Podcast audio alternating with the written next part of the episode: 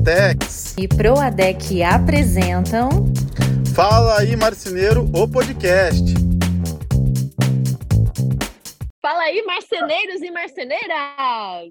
Fala aí marceneiros e marceneiras. Fala aí Anne, fala aí Liz. Fala aí, Valci. A Liz está colocando uma mamadeira de brinquedo na minha boca para eu tomar um suco de uva. que saudade ai, de ai. Saudade de todo mundo que tá, está nos ouvindo.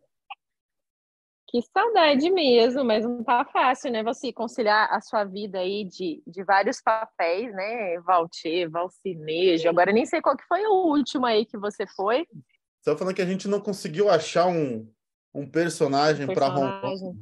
Não é em Rondônia que tem aquela festa do boi, não, né? Caprichoso e garantido, não é lá? Não, eu acho que aí a gente está um pouco para cima ainda, no norte. Acho que, acho que é a Amazônia. É, eu acho que é ali pelo pro Amazônia, pelo Amazonas, né? Amazônia é a floresta, Amazonas é o estado. Acho que é mais para cima um pouco, né? Que tem a festa. Para cima, mas é mais um lugar muito gostoso. Eu gostei muito de conhecer.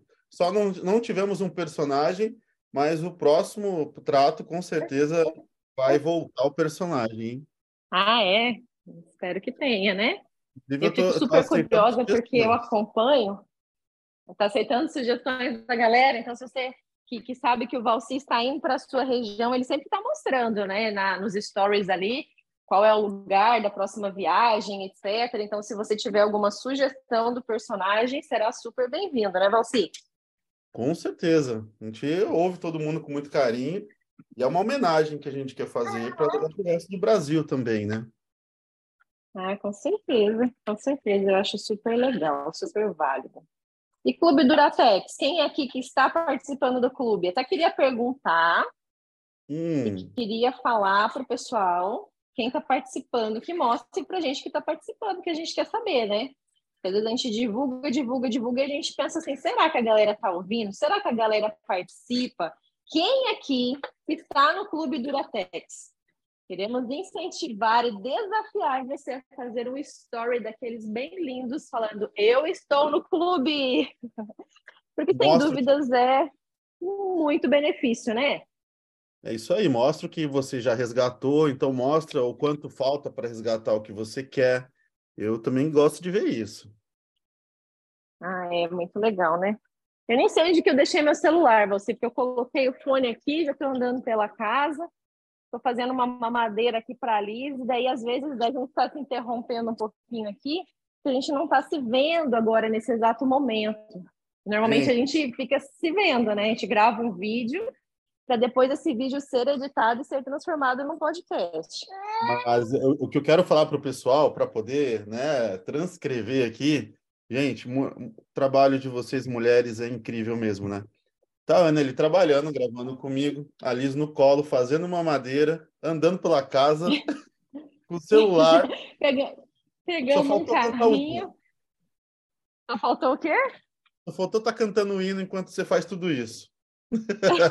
Subiando junto, né? É porque não dá, né? Como eu estou conversando com vocês, já estou usando, né? A minha voz para alguma coisa. Mas é verdade, né? Nós mulheres somos bem versáteis e é o que, o que o pessoal fala que a gente é meio polvo, né? Então, quanto mais desafios é nos dado, a gente vai abraçando a causa, mas não é fácil, não.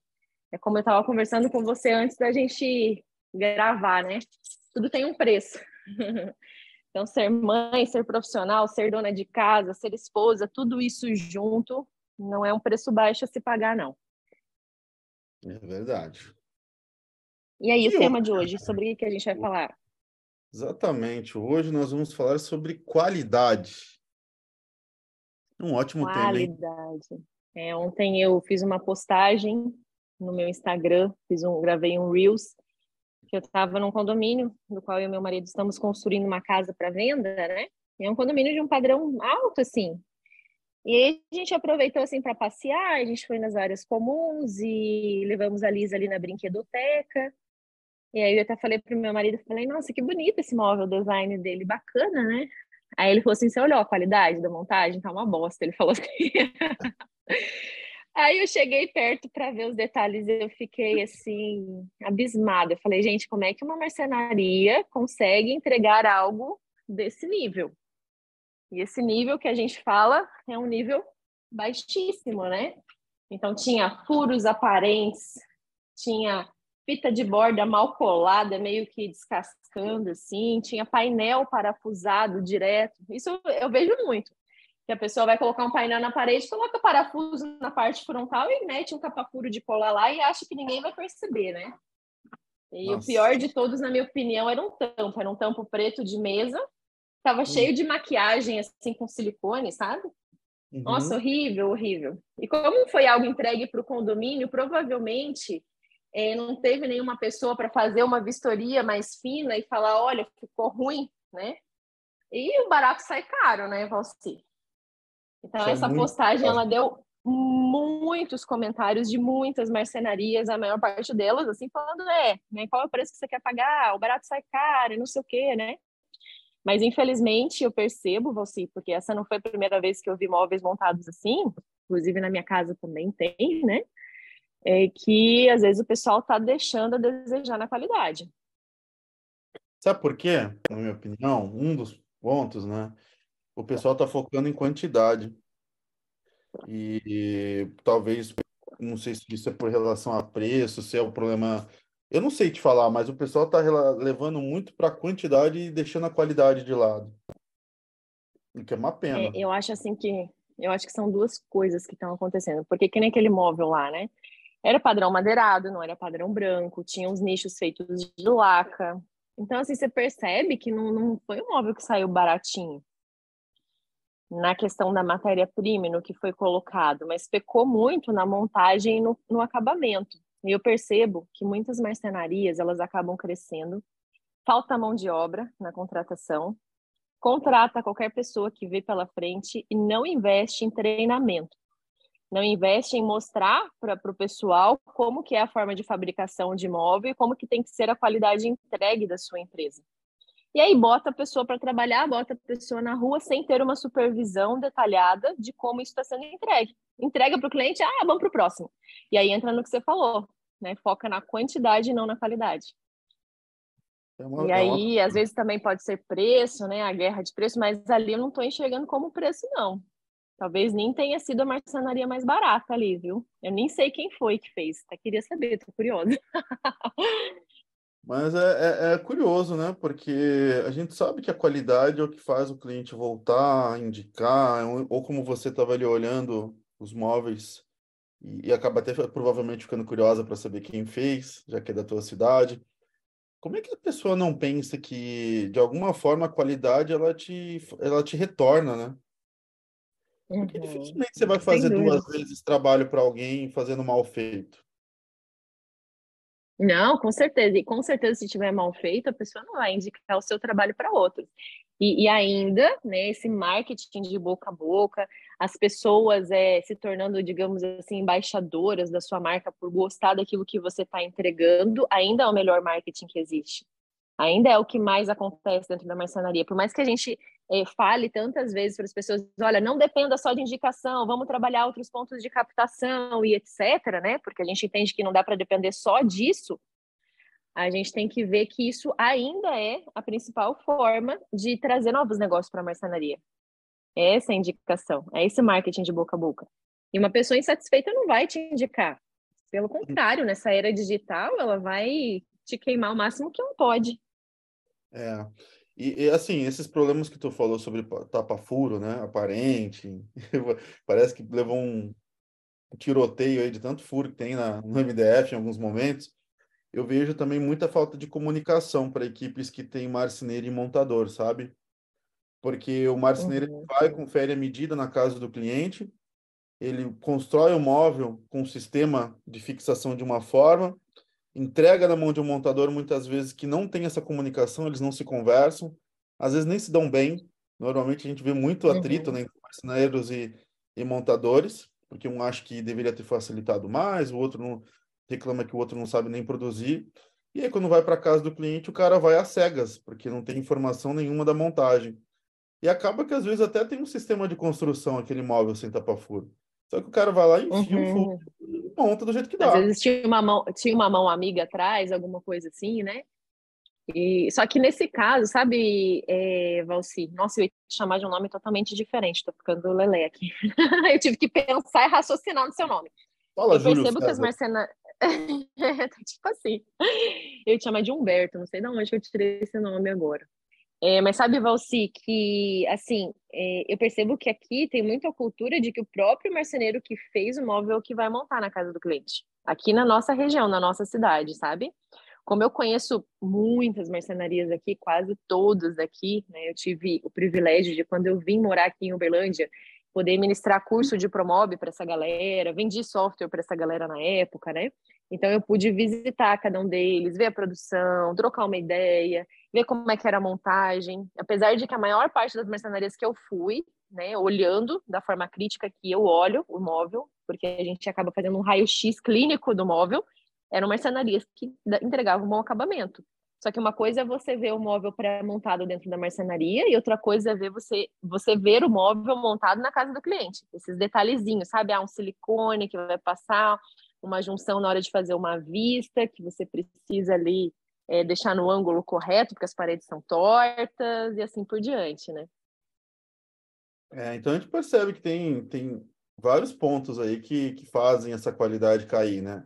Já que a gente está focando um Uhum. pouco mais na montagem, falta de comunicação, às vezes falta de, de pensar um pouquinho mais no projeto. Tem gente que reclama que comissiona marceneiro e isso faz com que a qualidade caia porque a velocidade aumenta. Então, é, é, uma, Uhum. é uma briga aí que tem vários pontos de, de conflito aí dentro da fábrica que fazem a qualidade cair, né? Uhum. Com certeza, com certeza. Mas eu queria também focar um pouquinho nesse nosso podcast em relação aos produtos que são usados, sabe? Porque eu percebo assim que como a maior parte das marcenarias do Brasil, apesar da gente ir na contramão disso e tentar explicar para as pessoas que é muito melhor ganhar em margem e qualidade do que em precinho, né, do que na quantidade, é, a gente percebe que existe ainda uma guerra de preços muito grande, que muitas marcenarias ficam com medo de oferecer seus orçamentos, porque acham que o cliente não tem condição de pagar, e aí com isso acabam comprando matérias-primas que não são de qualidade. Acaba usando, às vezes, uma marca de MDF inferior porque é bem mais barato, ferragens mais baratinhas e assim por diante. Não só no processo né, de construção, mas também no produto. Você percebe isso? Percebo, e é uma insegurança muitas vezes boba, porque eu, eu sempre trago exemplos de fora, né? Quantas vezes você ou você conhece alguém que comprou um carro que estava um pouquinho acima da, da, da, da possibilidade sua ou de alguém, porque você viu algo diferente, você fala, putz, isso aqui para mim agora ficou um... é uma necessidade ter isso. Aí você vai lá e gasta um Uhum. pouquinho mais, faz um upgrade para comprar um carro com algo melhor. Então, por que, que a marcenaria ela, ela não pode ser igual? Só que isso está muito relacionado a, a você entender o cliente também. Né? Muitas vezes você ofende um cliente com um orçamento mais baixo ou mais alto e não sabe distribuir o orçamento. Muitas vezes uma dobradiça com, com amortecimento, que hoje já virou uma coisa quase que banal, né? Boa parte das pessoas já Uhum. usam, não- o preço já não é tão caro como antes. A pessoa deixa de colocar por ali talvez no, no, no so- somando o ambiente não dá nem 150 reais a mais. E aquilo vai te trazer um Uhum. retorno muito grande, vai te dar uma garantia mais tranquila de que não vai ter problema de gente te incomodando, porque o produto tem qualidade. Às vezes só no, só no pós-venda você já recupera esse investimento. E depende também como você precifica, sabe? Eu percebo que, assim, é, por exemplo, muitas lojas de móveis planejados começaram a precificar os seus produtos com margens diferentes. Como assim? É, ah, eu quero poder oferecer uma gaveta com corrediça invisível, uma gaveta metálica, que você sabe que custa muito mais caro do que uma gaveta convencional. Então, ao invés de eu aplicar a mesma margem que eu estou aplicando para a parte da madeira, do móvel, da, da montagem, etc., eu vou aplicar uma margem menor nesses acessórios que são mais caros. E com isso acabam tornando é, o móvel mais viável, né? Acabam vendendo uma qualidade maior e, e com preço mais adequado para aquilo que o teu cliente pode pagar. Porque às vezes você coloca ah, a gaveta metálica, nossa, mas só esse módulo aqui com quatro gavetas está saindo 12 mil reais. Se você for colocar naquela margem generalizada, mas espera aí, realmente eu preciso colocar uma margem tão alta nessas ferragens, talvez se eu, se eu trabalhar de uma forma mais equilibrada, colocar um pouquinho menos, eu consigo pagar o meu custo e consigo tornar isso mais viável para o meu cliente. Você entende esse raciocínio? Eu não sei se quando você trabalhava em loja de móveis planejados era assim. Sim, inclusive na loja planejado, até pelo alto preço, né? A gente trabalhava com markup uhum. diferente para cada tipo de produto principalmente puxador, uhum. que era uma coisa que, que encarecia bastante. Onerava, é. Mas, assim, a, até convido o pessoal depois desse podcast e lá no nosso episódio 7, onde a gente fala um pouco sobre uhum. precificação também, porque uhum. um, podcast ele vai, vai somando com o outro, né, né Anne? E, sim, e sim. Quando você fala sobre essa gaveta metálica, por exemplo, aí, ela é um grande exemplo uhum. para mostrando para você que metro quadrado é uma maneira errada de precificar e material vezes alguma Sim. coisa também é. Né? Então, também, pega, é, exato. Você pega uma gaveta que custa mil reais para fazer, para comprar ela. Um exemplo aqui. Você faz, faz uhum. vezes três, uma gaveta já foi para três mil. E às vezes Exatamente. você tem trabalho para construir ela, né? Do que uma normal que se você somasse vezes três daria 200 reais. Mesmo trabalho, mesmo volume. É. Oh, de, deixa eu te contar o que, que, o que, que aconteceu recente, né? Eu ah. fiz um projeto é, de, na verdade, três ambientes para o construtor, né? Que está em parceria com a gente lá, para casa da mãe dele, né? E uhum. aí ele pegou e falou assim: Ah, eu orcei com o fulano lá, sem mostrar projeto nem nada, ele olhou a casa e ele falou que em 96 mil ele entrega tudo que tá. Todos os móveis ele entrega por 96 mil, sem ver projeto, sem ver nada. Aí eu falei, por 96 mil?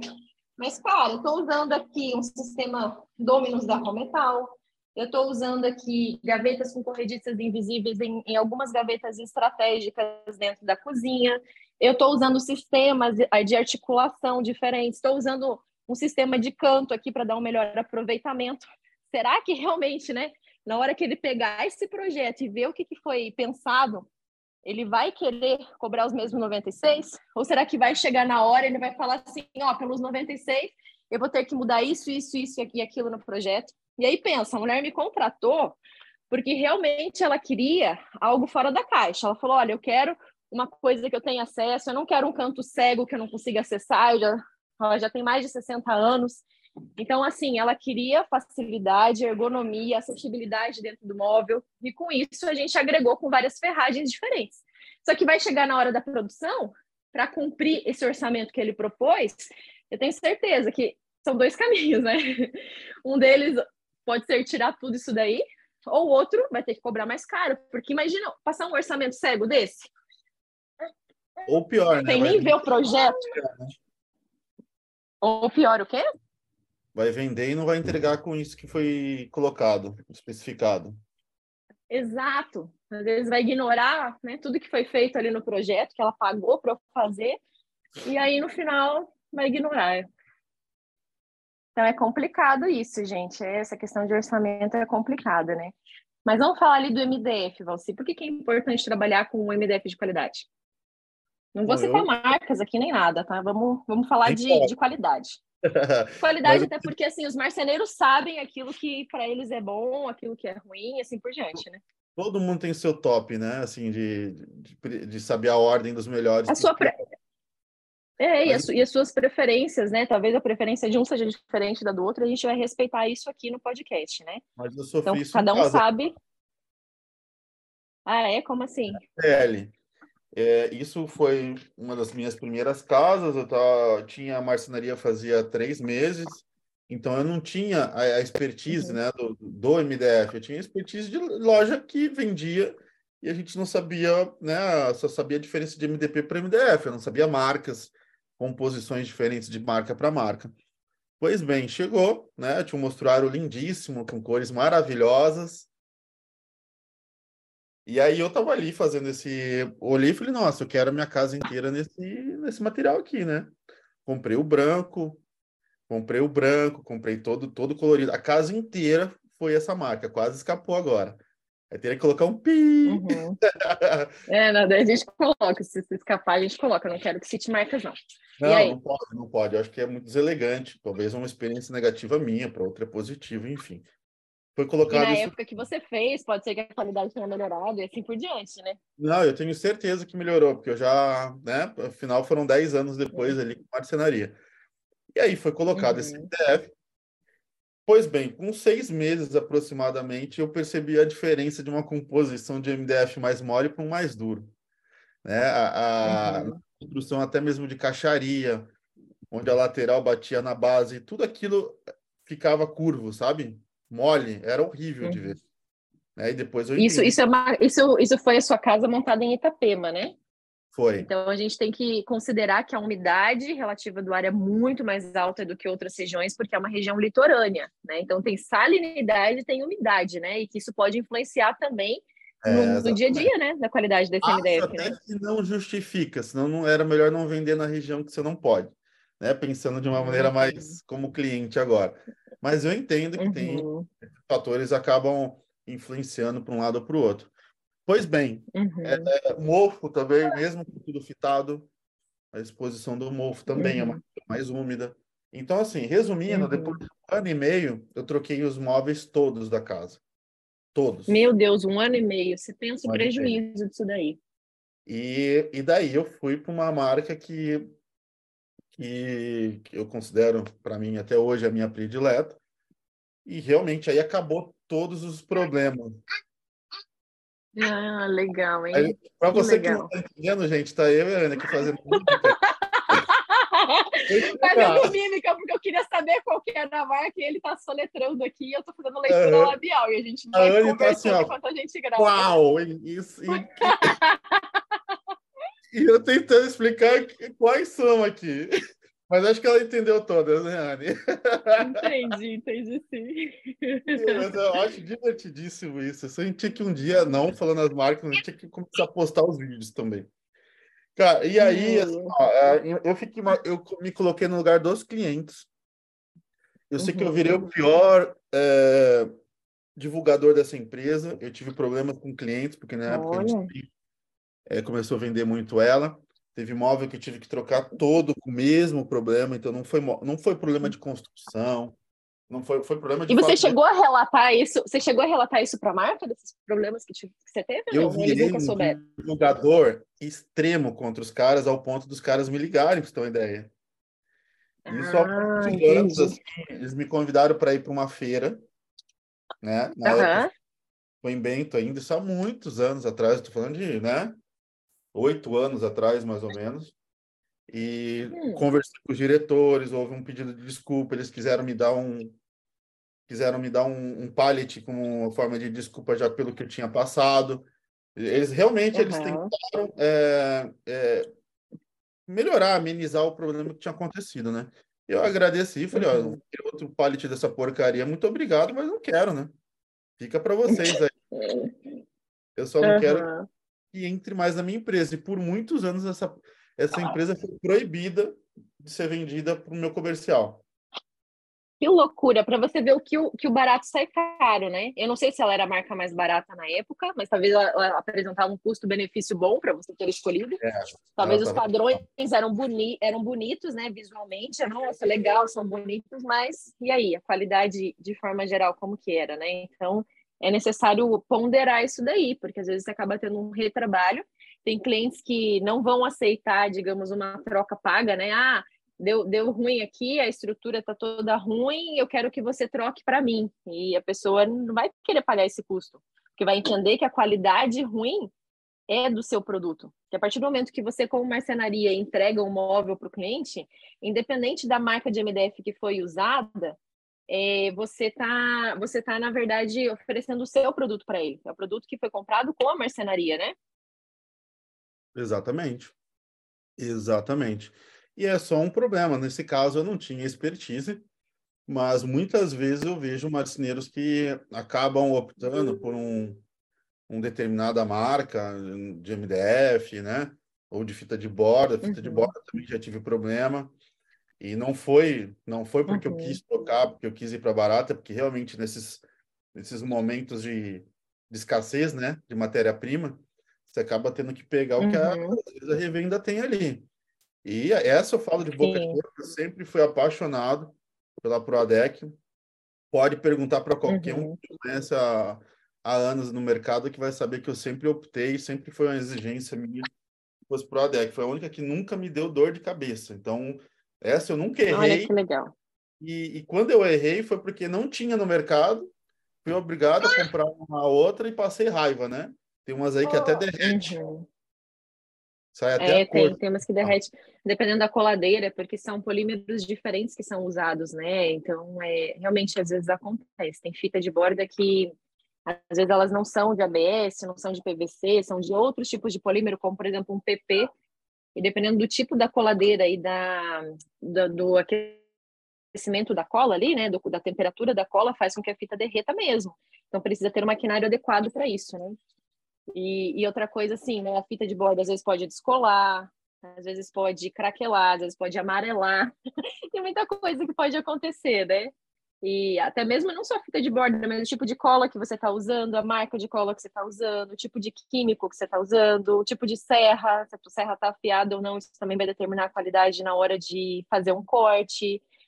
As ferragens e acessórios, que às vezes você vai lá, até mesmo uma dobradiça, ah, uma dobradiça que tenha amortecimento integrado, ok, né?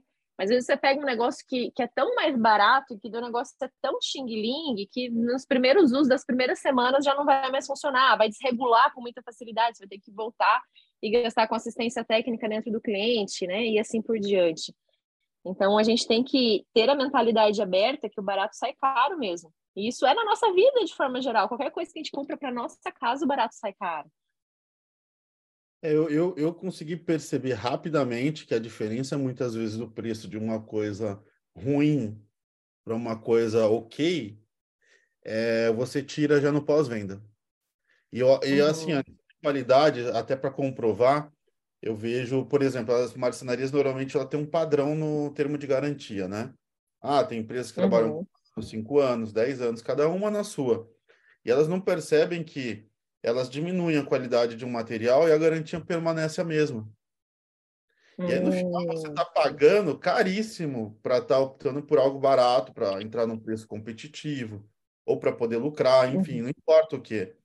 E realmente, nesse Uhum. caso, você vê que o barato sai muito caro.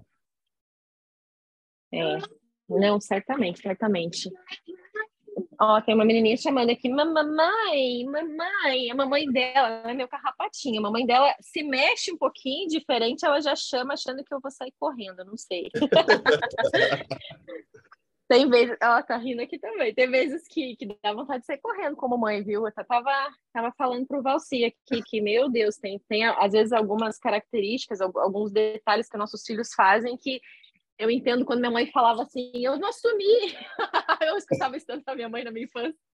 Um dia eu vou sumir, vocês vão chegar aqui, eu não vou estar aqui. Ai, só sendo mãe, né? Tem mães aí nos ouvindo? Conta aí se tem mães nos ouvindo. Eu amo quando as mães mostram que estão ouvindo o podcast, né? Por isso que aquela frase de que a gente só entende o que é ser pai ou mãe quando tiver os seus é, é verdadeira, né? Ah, na verdade, isso é para tudo na vida, né, Valci? A gente só entende quando a gente. é, Eu até gosto da, daquela expressão que fala em inglês, né? Que quando a gente. Em inglês, eles falam assim, quando você calça os sapatos, né? Numa tradução literal no português, né? Então, quando você calça o sapato da outra pessoa, você consegue entender, né? O, o- as dores ali, né? Então, independente da área, a gente critica as pessoas, ah, é porque fulano, né, né. Só que você não entende a história que tem por trás, do que a pessoa viveu, o porquê de determinada escolha, porque de determinada atitude é só vivendo na pele mesmo. Por isso que a gente fala que empatia é tão importante, a gente se colocar no lugar do outro. Exatamente. A a questão de qualidade, acho que a gente falou bastante, tem muita coisa. A qualidade tinha que passar, a gente teria que fazer um podcast aqui de três horas, né? É, Mas porque a gente, a gente entra em tudo, né, dentro da qualidade. Aqui a gente está focando muito na matéria-prima, na montagem, mas a gente poderia, além de matéria-prima, montagem, produção, entraria atendimento, entraria vendas, entraria pós-venda. É, qualidade é uma palavra muito ampla, né? E, e assim, quando, quando as pessoas falam assim, ah, o que, que é primordial no móvel no móvel planejado, né? Qual, qual que é seu diferencial no móvel planejado? Não o que, que é primordial, qual que é seu diferencial? A pessoa fala, ah, é qualidade. então, qualidade não é mais diferencial, qualidade tem que ser premissa, e a qualidade é uma coisa ampla, você tem que pensar e tem que fazer uma autoavaliação. Será que realmente você está tendo qualidade? Como que está sendo a entrega do seu móvel? Assim como eu vi esse móvel que eu postei, né, que tinha cola, que tinha parafusos aparente, que tinha riscos, muitos riscos maquiados, e você que sempre fala, né, ninguém quer comprar um carro novo com risco. É, eu queria que, que, cada um que nos ouvisse aqui fizesse essa reflexão. Como é que está a qualidade? Ou você que já é uma empresa um pouco maior, que tem várias equipes, você tem supervisionado a qualidade eh, da entrega dos móveis, indo até a casa do seu cliente e realmente vendo se está ok, se está dentro do padrão da sua marca? Fica esse desafio para quem está nos ouvindo aí. É, e vou deixar outra reflexão, que é você tentar entender um pouco sobre o que, que é qualidade para você e tentar entender o que, que é qualidade para o cliente, porque isso muda também, tá? É, uhum. É, marceneiro, ele tem um vício, e eu passei por isso também, dono, que é um vício muito de focar no, em quem está abaixo de você. Todo mundo adora apontar uhum. defeito dos outros. Todo mundo adora. Uhum. Você posta uma foto de um problema de um móvel, todo mundo vem comentar, tem N formas que vão te ensinar uhum. como fazer aquele móvel, mas é, eu acho que é bacana, isso faz parte do aprendizado. Mas a pergunta é, o que você pode fazer para melhorar o seu móvel? Começa a focar em quem está melhor do que você, não quem está pior. Se não for para ajudar, uhum. foca em quem está melhor. E é muito fácil apontar o defeito dos outros, né? E aí, todo mundo faz isso, né? Até no dia a dia, você tá ali com seu cônjuge, ai, por que isso? Você vai reclamar uma coisa assim, mas peraí, quais são os seus defeitos em relação né, a toda essa situação? Ninguém é perfeito, gente. E, e é o famoso, quando a gente era criança, o pessoal falava muito, né? Ah, quando você aponta o dedo para alguém, tem três apontando para você, né? Então, é, pegue esses três e comece a fazer essa autoavaliação, né? Aonde você pode melhorar. E é isso aí, né, Valci? Muita coisa aí num curto espaço de tempo. Amo as nossas conversas, amo, amo, amo. A gente ainda não fez o nosso ao vivo no bar. Olha, eu tô achando que vai rolar esse ano ainda lá em Curitiba, hein? Oh, que coisa boa, quero muito. Ou em Curitiba ou, até aqui, né? Quem sabe você vem fazer umas consultorias para cá. Galera de Uberlândia, e aí?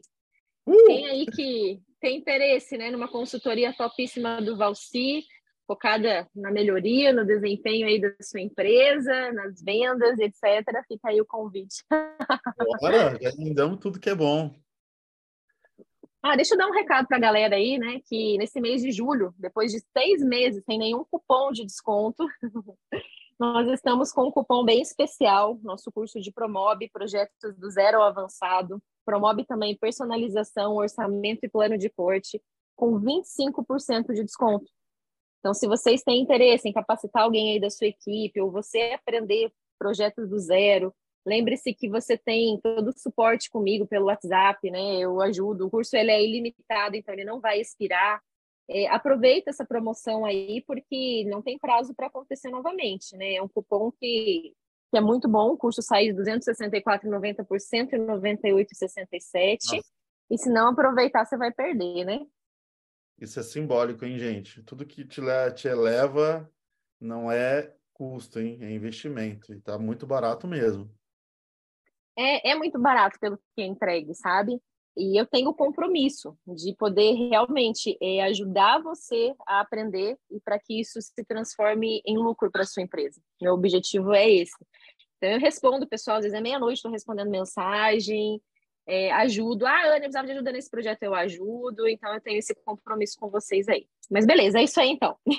É, mas assim, para encerrar esse assunto, eu achei impressionante. Eu sempre faço propaganda onde eu vou, né?